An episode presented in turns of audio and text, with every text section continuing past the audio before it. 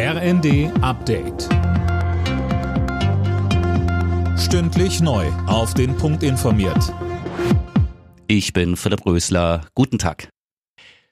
12 Euro pro Stunde. So viel müssen Arbeitgeber in Deutschland seit heute ihren Angestellten mindestens bezahlen. Das ist ein Plus von 13 Prozent gegenüber dem bisherigen Mindestlohn. Und davon profitieren Millionen Menschen, so DGB-Vorstandsmitglied Stefan Körzel. Wir haben rund 2,2 Millionen Vollzeitbeschäftigte, die davon profitieren und ein großer Teil ist ja auch Minijobberinnen und Minijobber. Da haben wir auch Kritik an der Bundesregierung. Die Situation ist ja gleichzeitig die Erhöhung für Minijobber auf 520 Euro erfolgt. Das ist eigentlich nicht das, was wir wollen, sondern wir wollen feste Arbeitsverhältnisse und damit auch abführen an die Sozialkassen, damit die Menschen im Alter was davon haben. Ab heute gelten in ganz Deutschland neue Corona-Regeln. So entfällt die Maskenpflicht in Flugzeugen, in medizinischen Einrichtungen und im Zugfernverkehr muss eine FFP2-Maske getragen werden. Darüber hinaus können die Länder weitere Maßnahmen wie eine Maskenpflicht in Innenräumen verhängen.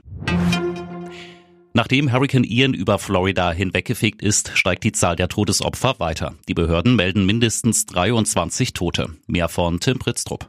Die tatsächliche Zahl dürfte wohl noch höher liegen. Der Nachrichtensender CNN berichtet von mindestens 45 Todesopfern im Zusammenhang mit dem Wirbelsturm. Viele der Opfer seien ertrunken, heißt es von den Sicherheitsbehörden. Mittlerweile wütet Ian in South Carolina.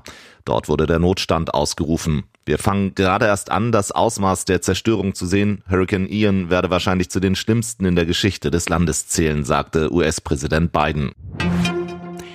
Nach vier sieglosen Spielen hat sich Bayern München in der Fußball-Bundesliga zurückgemeldet. Gegen Bayer Leverkusen gewann der deutsche Meister am Abend deutlich mit 4 zu 0. In der Tabelle heißt das vorerst Platz 2. Alle Nachrichten auf rnd.de